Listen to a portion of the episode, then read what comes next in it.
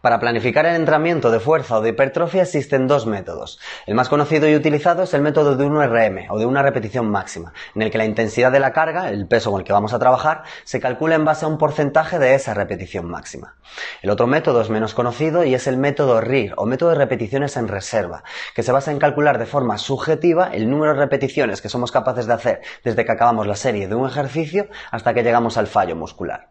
Por ejemplo, si hacemos 10 repeticiones, pero podríamos haber hecho 12 y la número 13 hubiéramos llegado al fallo muscular, entonces en esa serie estaríamos haciendo 10 repeticiones con un RIR 2, con dos repeticiones en reserva. Este método, junto a la escala de Borg, que es otra escala subjetiva de esfuerzo percibido que califica el esfuerzo del 1 al 10, nos van a ayudar a entender mejor las sensaciones y estímulos que provoca cada ejercicio en nuestro cuerpo. Además, nos van a ayudar a planificar mucho mejor la intensidad y el volumen en cada uno de nuestros entrenamientos. Porque el principal problema que tiene el método de 1RM es que no se ajusta como nos encontremos día a día. Porque si hemos descansado más o menos, si hemos comido mejor o peor, o si estamos más o menos eh, motivados, nuestro RM puede variar bastante. Otro problema es que muchas veces ni siquiera calculamos el peso con el que vamos a trabajar y en el caso de la hipertrofia hacemos 10 repeticiones pero podríamos haber hecho 16 o 17. Entonces en ese caso el estímulo es muy bajo para provocar grandes adaptaciones. Por lo tanto el proceso de hipertrofia va a ser muy lento.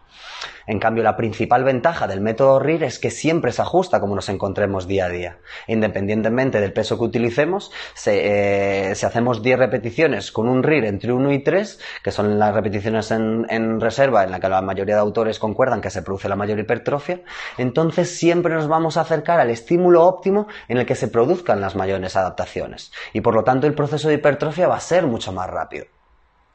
Pero para ello este método necesita práctica. La forma de hacerlo es por ensayo y error. Mi, recomendación es que empecéis a practicarlo con ejercicios en los que tengáis bastante práctica y no conlleve un gran riesgo llegar al fallo muscular. Por ejemplo, puede ser con una extensión de codo en polea, con tríceps polea. Cogéis un peso en el que sepáis que podéis hacer más de 10 repeticiones y en el momento que lleguéis a 10 repeticiones pensáis cuántas repeticiones os, os quedan hasta llegar al fallo muscular.